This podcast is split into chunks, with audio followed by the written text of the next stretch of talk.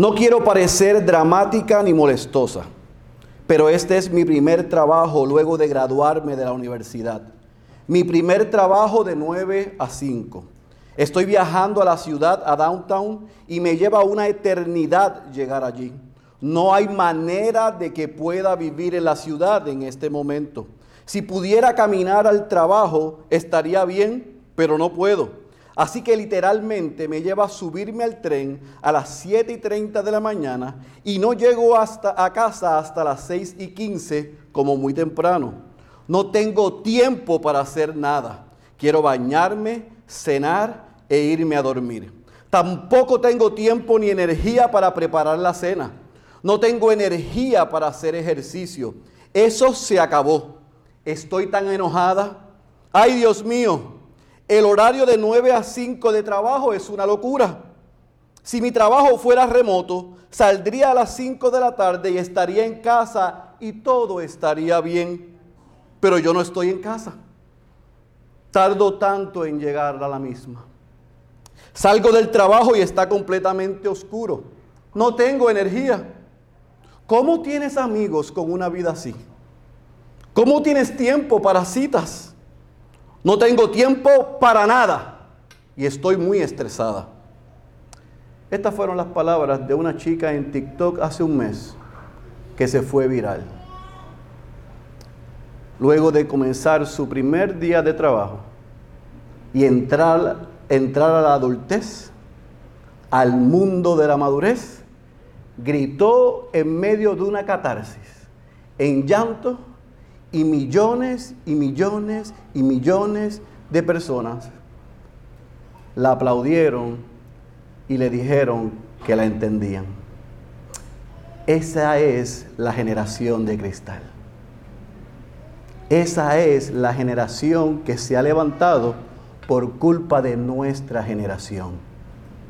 Le dimos todas las cosas y ahora no quieren madurar el tagline de su historia decía, me estoy enfermando, déjenme sola, estoy emocional, me siento de 12 años y tengo miedo de no tener tiempo para vivir. Aquellos que resisten madurar, patalean como esta chica. Y al yo escuchar el mensaje del pastor Luis la semana pasada, percibí a algunos en la puerta pataleando como esta chica. Porque el llamado del Señor la semana pasada fue a dejar de ser niños espirituales, a amarrarnos la correa, a ponernos los pantalones largos de cristianos y a vivir de manera que traiga gloria al nombre de nuestro Señor. En medio de este mundo y de esta generación, muchos creyentes quieren vivir de esta misma manera. Cuando Dios exige y demanda, se quejan, lloran y corren.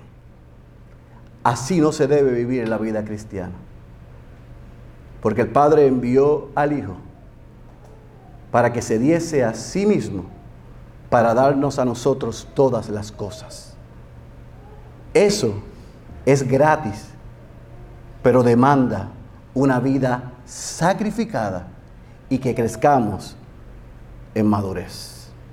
Yo espero que el Señor le haya hablado a usted como me habló a mí, pero si por las moscas ¿Se le olvidó algo? Déjeme referirme a las palabras de cierre del pastor Luis. De nosotros se espera crecer, madurar. Crecemos porque hemos nacido de nuevo. Se nos ha dado una nueva naturaleza. Nuestras vidas ahora son fruto de la obra gloriosa de Cristo, nuestro eterno sacerdote. Avanzar en nuestro crecimiento como creyentes es el fruto y la evidencia de la presencia del Espíritu Santo en nosotros. Esto es lo que el Señor espera y demanda. es lo que Él es digno de recibir de nosotros, entonces, ¿qué vamos a hacer? Hoy en la continuación de esta serie, en la epístola a los hebreos, donde el pastor le dice, le recuerda y una y otra vez señala que Cristo es mejor y que Cristo es mayor, que Cristo es incomparable y que Cristo es inigualable. Hemos visto en los primeros seis capítulos que el pastor se ha enfocado en demostrar que Cristo es mayor que los ángeles, que es mayor que Moisés y que los profetas, y nos encontramos en la sección más larga, Cristo es mayor que Aarón, que los sumos sacerdotes, y que cualquier hombre que pueda ir a interceder a Dios por nosotros. Así que hoy vamos a cerrar el capítulo 6 siendo desafiados, retados, pero también animados a entender que en la promesa de Dios nosotros estamos seguros. Estamos seguros en su promesa. Por eso te pido que vayas a tu Biblia, a la carta a los Hebreos, al capítulo 6. Vamos a leer el versículo 13 al versículo 20. Hebreos capítulo 6, versículo 13 al versículo 20. Y es mi oración que el Señor nos ayude en esta mañana a poder entender que a pesar de lo que podamos estar pasando hoy, en el ancla firme que Jesucristo, nosotros estamos seguros. Cuando esté en el capítulo 6, versículo 13 al 20, me dice amén. Leemos la santa poderosa palabra de nuestro Dios. Al finalizar oramos una vez más y comenzamos a trabajar. Pues cuando Dios hizo la promesa a Abraham, no pudiendo jurar por uno mayor, juró por él mismo, diciendo, ciertamente te bendeciré y ciertamente te multiplicaré. Y así, habiendo esperado con paciencia, Abraham obtuvo la promesa, porque los hombres juran por uno mayor que ellos mismos. Y para ellos un juramento dado como confirmación es el fin de toda discusión. Versículo 17. Por lo cual Dios, deseando, yo creo que subraye esto, mostrar más plenamente a los herederos de la promesa la inmutabilidad de su propósito, interpuso un juramento a fin de que por dos cosas inmutables, en las cuales es imposible que Dios mienta, los que hemos buscado, subraye, refugio, seamos grandemente animados para asirnos de la esperanza puesta delante de nosotros. Tenemos como ancla del alma una esperanza segura y firme y que penetra hasta detrás del velo, a donde Jesús entró por nosotros como, subraye, precursor, hecho según el orden de Melquisedec, sumo sacerdote para siempre. Vamos a orar una vez más. Padre, venimos al trono de gracia rogando por tu auxilio, por tu ayuda, por claridad para el predicador, pero también por la actitud correcta para tu iglesia para que podamos ir a través de estos versículos y tu espíritu, espíritu lo aplique a nuestras vidas. Háblanos en esta mañana, Señor. Necesitamos que nos hables a través de tu palabra y rogamos una vez más que no solamente no nos dejes de la misma manera que hemos llegado, sino que también salves a los perdidos. Te lo pedimos en el nombre de Jesús. Amén, amén, amén. Vamos a ver estos versículos en tres puntos. Una promesa divina, una promesa inmutable y una promesa segura. Una promesa divina, versículo 13 al versículo 15. Una promesa inmutable, versículo 16 al versículo 18. Y una promesa segura, versículo 19 y versículo 20. Ahora, no podemos perder de perspectiva en dónde estamos en esta carta. Dijimos al inicio que este pastor está desafiando a un grupo judíos de creyentes que estaban siendo amenazados y perseguidos y muchos de ellos estaban contemplando regresar atrás, regresar al judaísmo, a las prácticas que había en el judaísmo, a lo que ellos estimaban como importante dentro de la religión. Así que con mucha audacia, este pastor no solamente presenta en el capítulo 1 a Jesús como rey, como profeta, como sacerdote, como incomparable e inigualable, sino que va tras una y otra vez las cosas, los símbolos que los judíos tenían a bien ellos exaltar. Los ángeles, a Moisés como profeta, a Aarón y a los sumos sacerdotes y por supuesto veremos más adelante la ley. Y aunque él no la minimiza, él los ubica en el lugar correspondiente. Van debajo de Jesús. Jesús está en otra liga, está en otro nivel. No tiene comparación. Los ángeles le sirven a Jesús. Los ángeles, Jesús no es un ángel. Moisés hizo un gran trabajo, pero Jesús es un mejor y mayor profeta. Aarón fue escogido para representar al pueblo ante Dios, pero Jesús hizo lo que Aarón y ningún sumo sacerdote podían hacer. Y cuando ha establecido esos principios, la semana pasada vimos al pastor un poco airado. Gracias a Dios por él. Para que ustedes no se enchismen, con nosotros. Porque a veces nosotros también nos molestamos. Porque se estamos enseñando y enseñando y enseñando y ustedes no están aplicando. Y el pastor les dijo, ustedes ya no deben hablar, pensar y actuar como niños espirituales.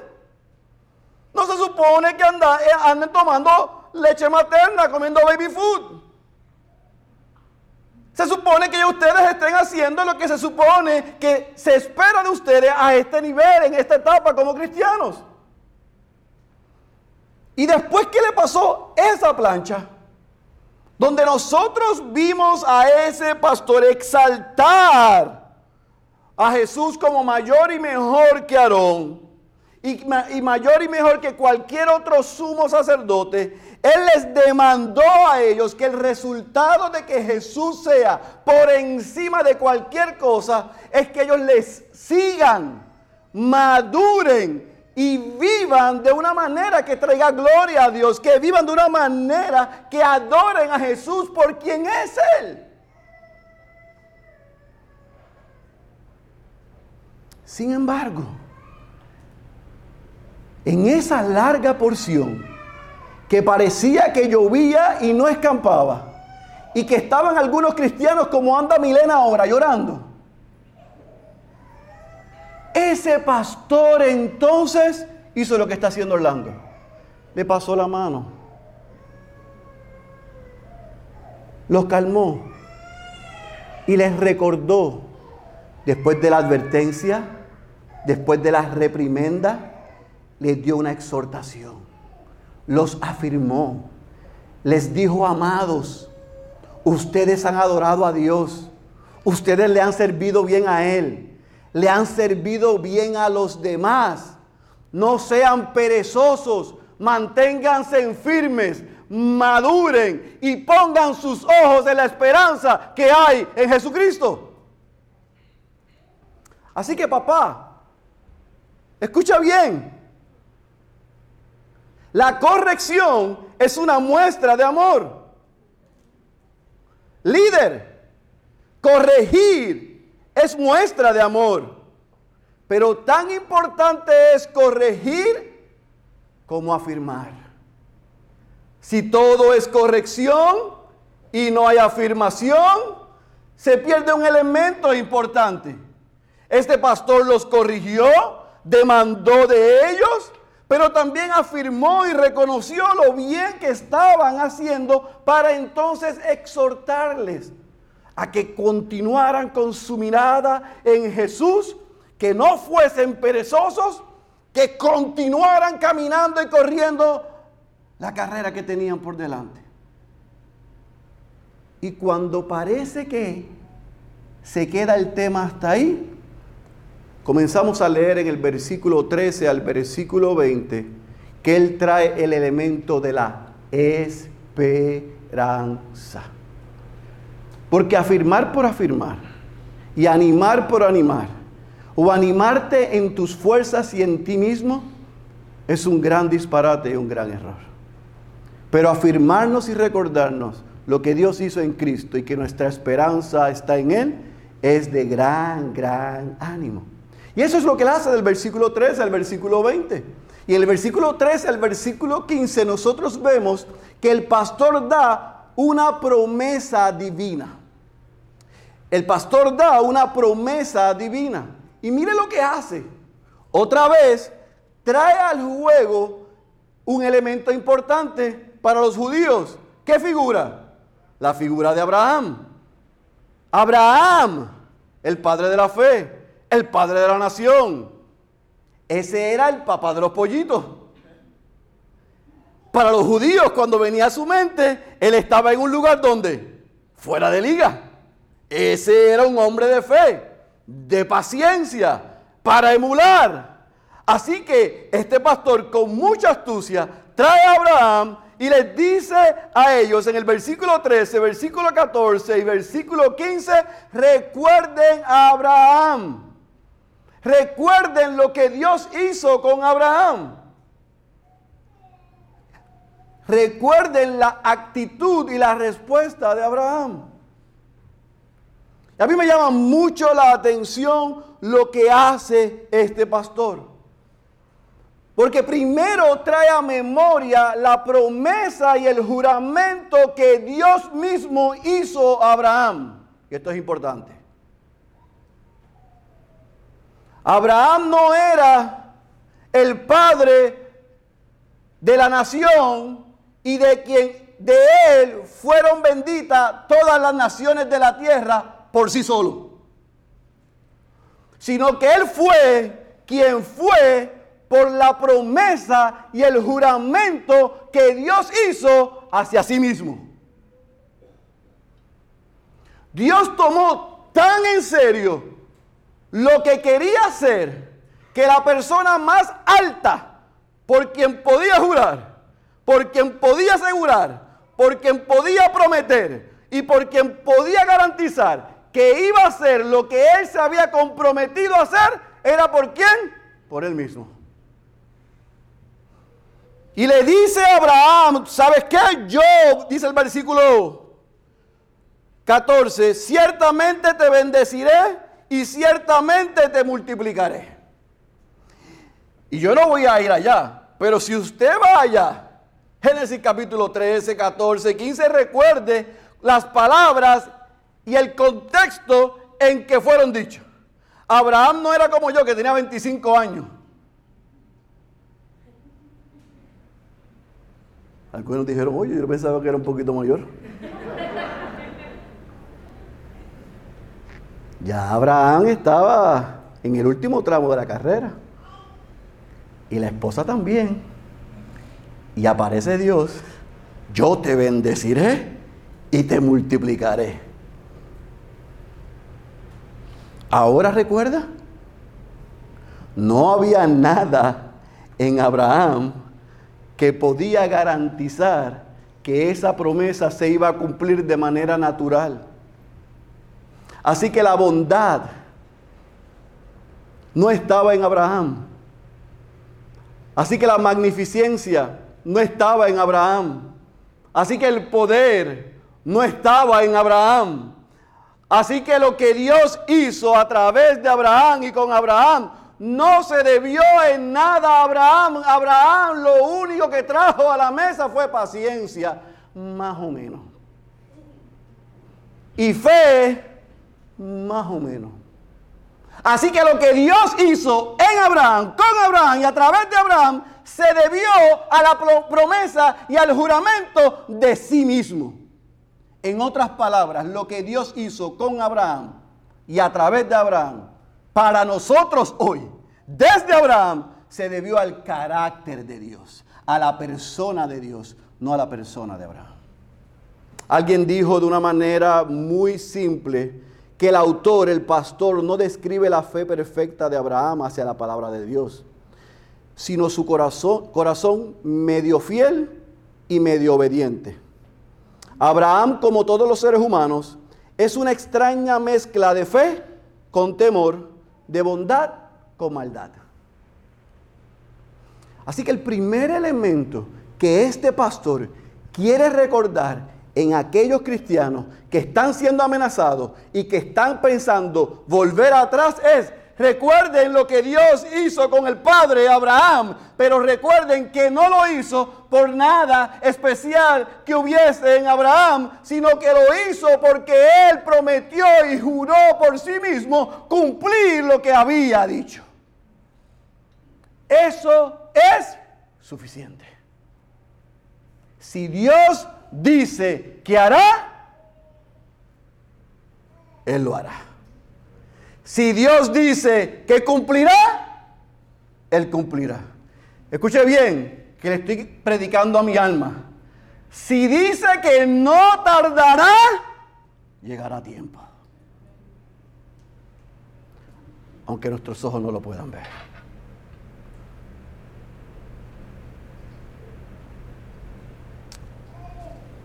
La esperanza de Abraham no descansaba en sí mismo. La esperanza de Abraham descansaba en el carácter de Dios, en quien Dios era y en quien Dios es. Nosotros podemos confiar en la misma promesa divina. Si Dios dijo que hará, Él lo hará. Y no solamente eso, sino que del versículo 16 al versículo 18 el pastor sabe lo que hace ahora como si eso no fuese suficiente. Lo amplía, lo expande, lo explica y lo aplica. ¿Se recuerdan a Abraham? ¿Recuerdan lo que Dios hizo? ¿Recuerdan cómo Dios cumplió? ¿Recuerdan el carácter de Dios? ¿Quién fue Él y quién es Él? Número dos, ahora les dice, esa promesa no solamente es divina, sino que esa promesa número dos es inmutable. En español, no cambia. No cambia. El mismo Dios de Abraham es el mismo Dios hoy. Y el pastor da dos razones para que nosotros podamos, no solamente los hebreos, sino también nosotros, podamos estar con la garantía que esa promesa divina es vigente. Y él dice, ¿saben por qué? Versículo 16 al versículo 18. Porque Dios no puede mentir. Porque Dios no cambia.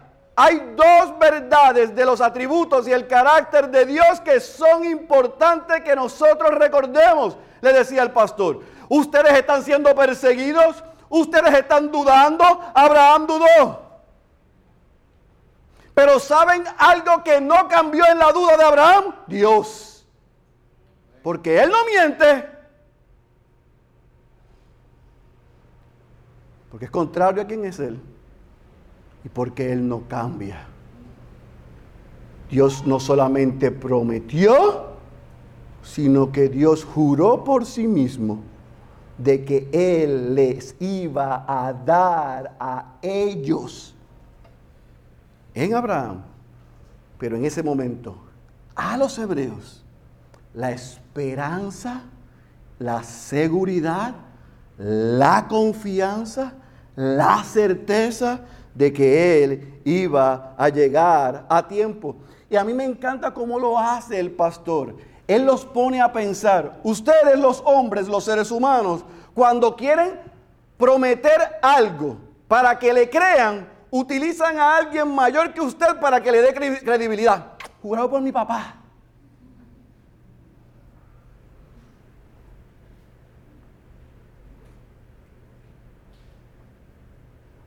Y los nenes terminaban haciendo lo que le da la gana, es el peor de los problemas. Pero estaban conscientes aún en su limitada mentira que su papá representaba algo mayor que ellos.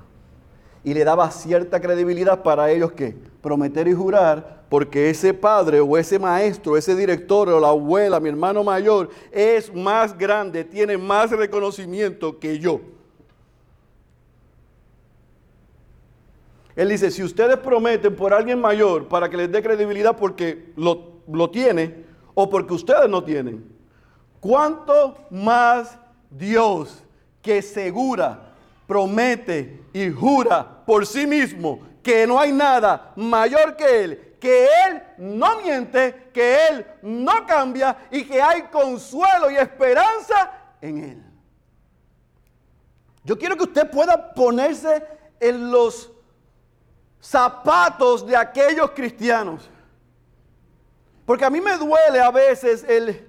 En inglés se le conoce la expresión como el white privilege que tienen los americanos allá. Pero nosotros, que somos una burbuja de ellos, podemos decir que nosotros somos Puerto Rican privilege. Y no estamos conscientes de lo que cuesta seguir a Cristo como el resto del mundo. No hemos pasado persecución, sufrimiento por la causa de Cristo. Otros sí, nosotros no. Así que cuando leemos estos textos, cuando miramos a Primera de Pedro, cuando miramos a los cristianos en hebreo, se nos hace tan difícil poder tener empatía. Se nos hace tan difícil poder relacionarnos con ellos. Porque lo que nosotros llamamos persecución o dificultad es lo que la chica del principio llama dificultad.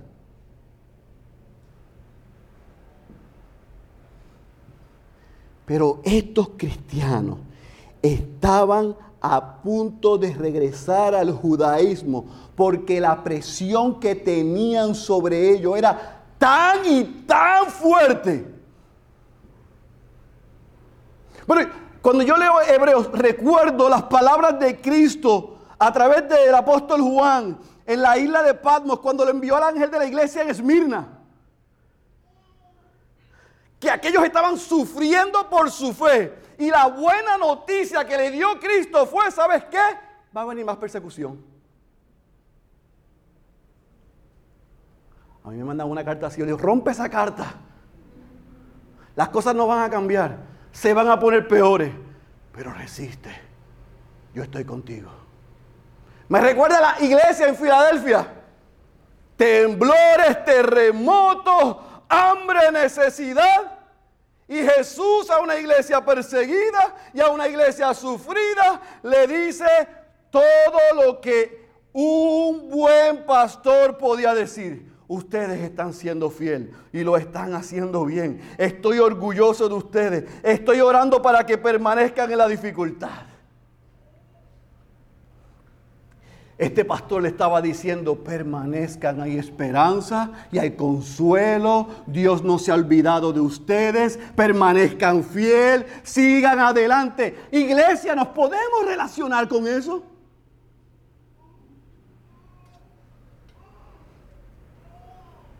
Podemos mirar el texto y decir, hay una promesa divina, hay una esperanza prometida, es segura, porque Dios no miente, porque Dios no cambia. Si dijo Él que iba a hacer algo, Él lo hará. No se desanimen, hay consuelo y hay esperanza para ustedes.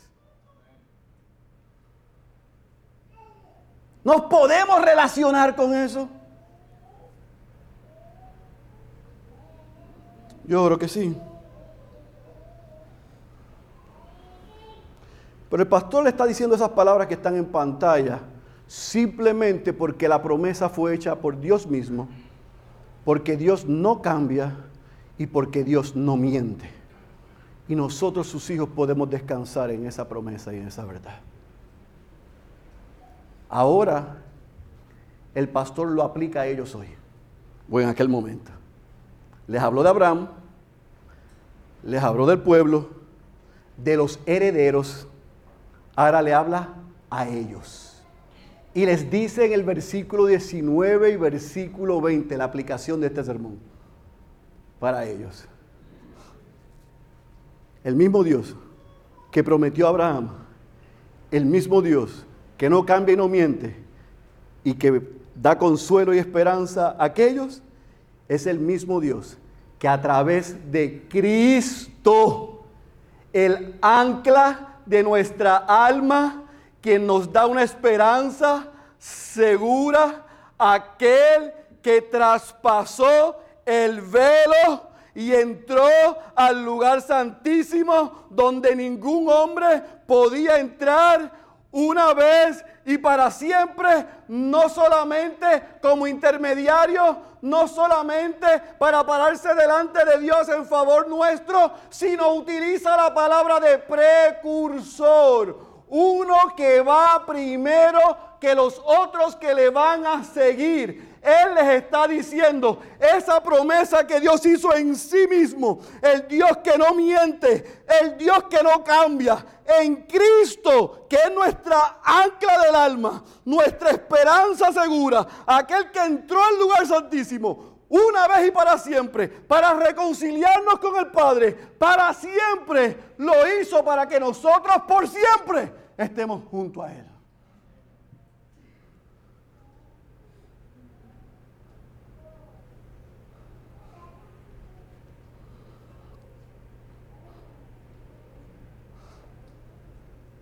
Por siempre.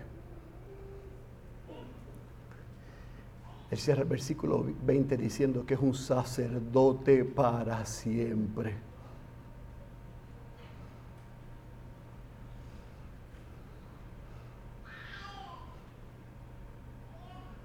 Donde Aarón se quedó corto, donde los sumos sacerdotes se quedaron cortos, Dios envió a su Hijo para una vez y para siempre.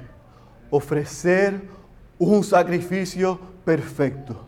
Y por lo que Él recibió en su cuerpo y por aquella sangre derramada, nos asegura hoy a nosotros que en Cristo, por sus méritos, Él es el ancla donde nuestras almas están seguras, donde tienen esperanza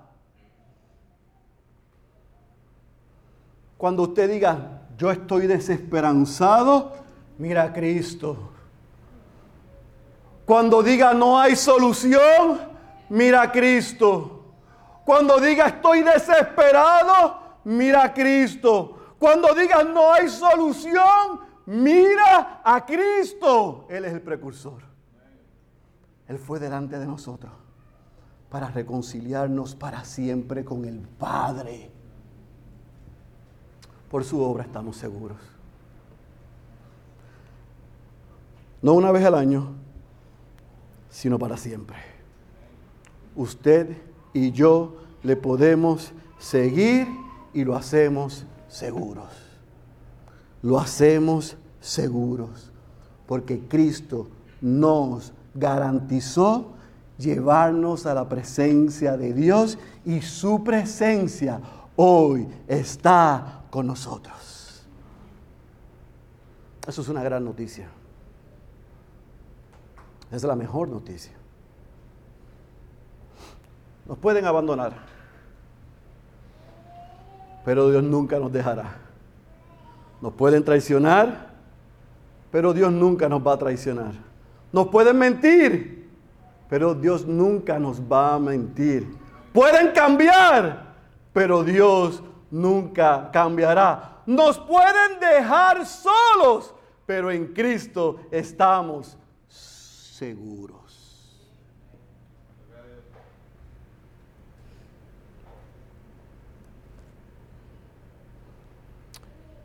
Ese sumo sacerdote para siempre nos dio acceso al Padre para siempre. Usted no necesita ir a través de nosotros usted puede ir al Padre por los méritos de Cristo.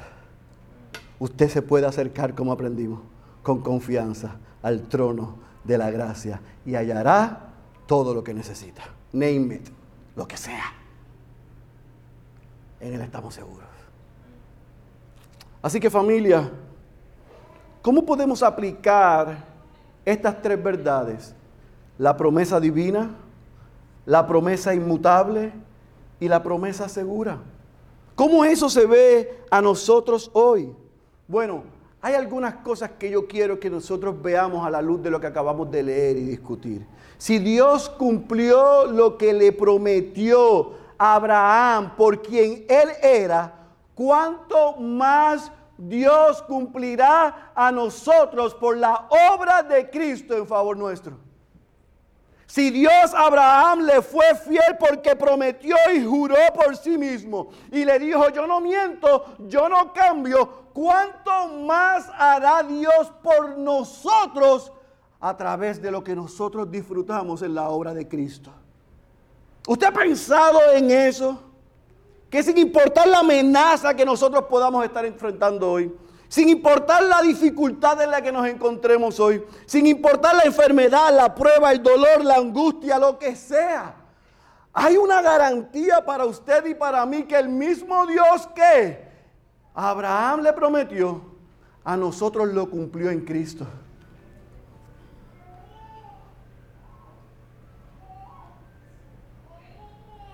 Por eso es que las escrituras son tan hermosas porque de principio a fin resaltan a la figura principal, nuestro Señor Jesucristo. Antes que viniera, cuando vino, lo que hizo, su retorno y su promesa de regreso. Eso es suficiente para nosotros.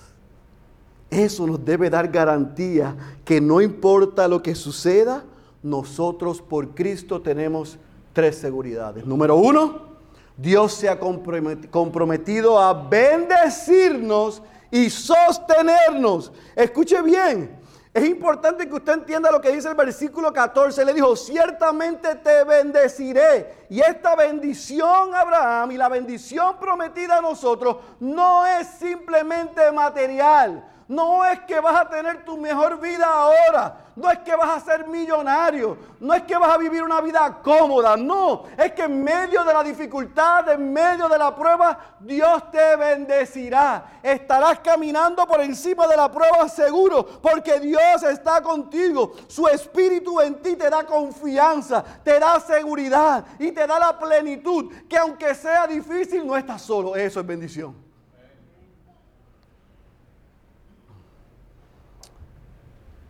Es una bendición para nosotros saber que Dios nos sostiene. Número dos, nosotros podemos tener la garantía que Dios no puede mentir, que Dios no va a cambiar.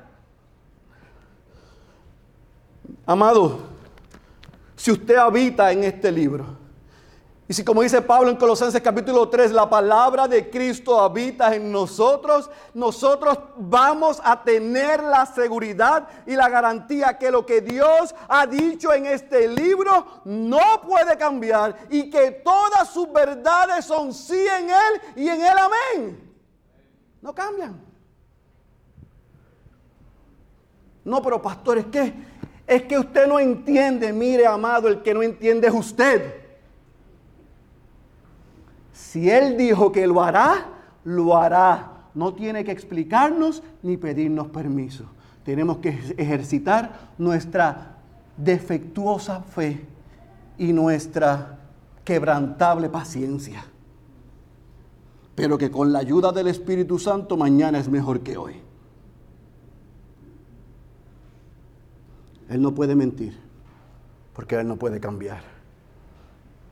Él es inmutable.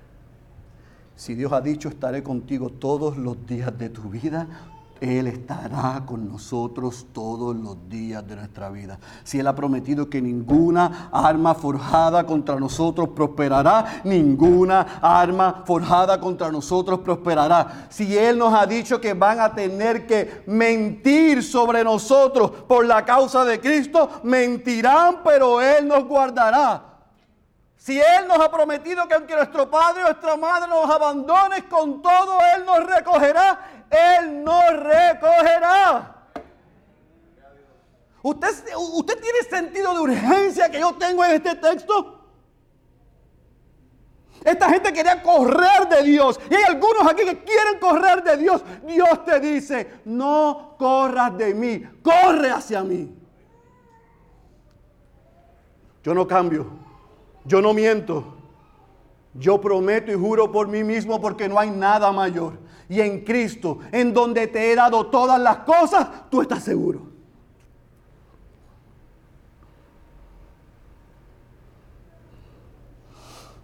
Por eso tenemos en Cristo lo necesario, porque nos ha dado una salvación segura y permanente, o permanente y segura. Póngala en el orden de factores que usted quiera, porque el resultado no cambia. En Él estamos seguros. En Cristo, nuestra ancla, en Cristo, nos ha dado una salvación que no se pierde. Si la perdiste es porque nunca la tuviste. Si clamas a Él, Él te la dará. Y al que el Padre le entrega, nada la arrebata de su mano. En Él está seguro. Si no la tienes, corre a Cristo hoy. Si no has experimentado eso, corre a Cristo hoy. En Él está seguro. Él es el ancla de nuestras almas. Él es el precursor él entró y traspasó el velo para que cuando Él estuviese haciendo su obra en favor nuestro, nosotros pudiésemos regresar a la presencia de Dios de una vez y para siempre. Eso es una buena noticia. Yo no sé si para usted eso es suficiente. Si usted no comprende que Dios se ha comprometido a bendecirnos y a sostenernos, si usted no comprende, comprende, que Dios no puede mentir porque Él no puede cambiar, y si usted no comprende que en Cristo Dios nos ha dado una salvación permanente y segura, si usted no lo entiende, le ruego que corra hoy a Cristo porque usted no ha conocido a nuestro Señor y Salvador. Pero si usted hoy en medio de la prueba lo comienza, se comienza a ir la neblina y comienza a salir el sol y podemos ver la belleza que Dios nos ha dado en Cristo, no hay manera de regresar atrás. Hoy es el mensaje número 12. La semana que viene es el último mensaje de este año en el libro de Hebreos porque vamos a comenzar una serie en Navidad.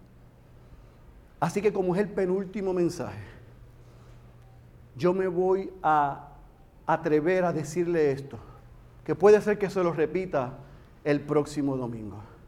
Pero yo me paré aquí el primer domingo del año y fue a Mateo capítulo 5 versículo 14 y llamé a la iglesia a que fuésemos la luz del mundo. El próximo domingo volví, me paré aquí por dos domingos adicionales y fuimos al libro del profeta Ageo.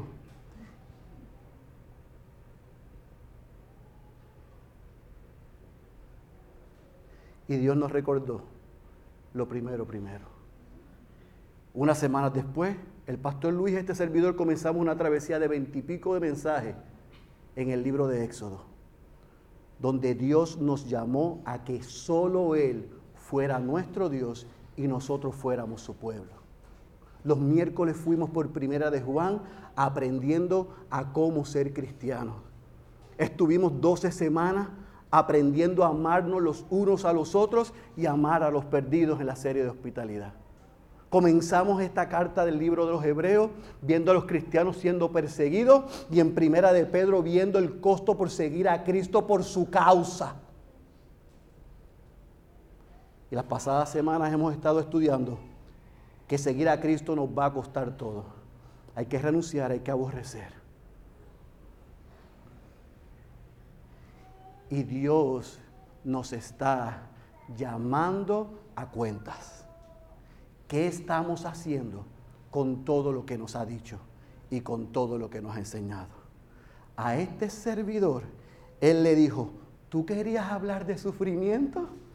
Coge sufrimiento. ¿Y sabe qué? Que aunque me mate, en Él confiaré. Aunque duela, en Él confiaré. Porque Él vale la pena. Lo que Él hizo en Cristo por nosotros vale la pena.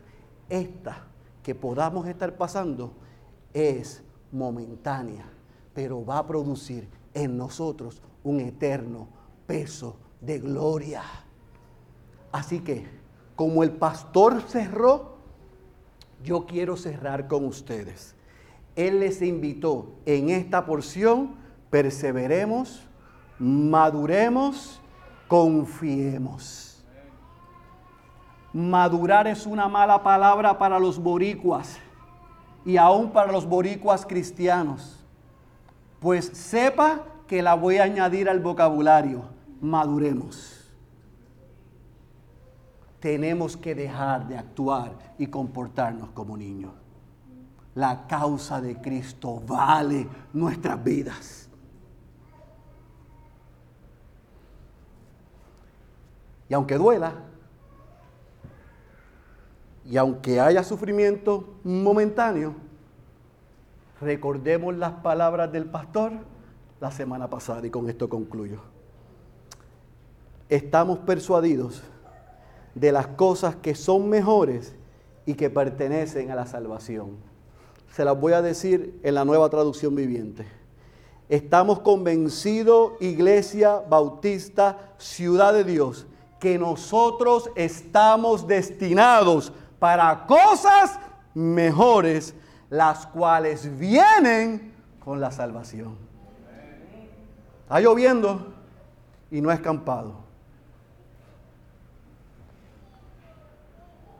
Pero pronto sale el sol. Así que tus ojos y mis ojos que estén por encima del sol.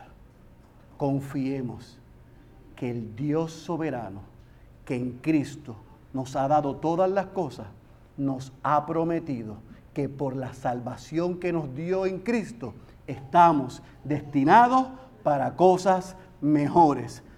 Algunas de esas no las disfrutaremos aquí, pero un día las disfrutaremos plenamente. Mientras tanto, estamos sostenidos en Él.